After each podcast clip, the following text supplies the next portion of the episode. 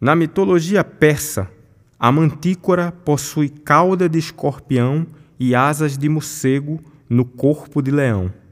Entretanto, o mito fundador não degenera do seu rosto uma feição humana, e isso me torna incapaz de discernir qual parte do seu corpo assustava suas caças.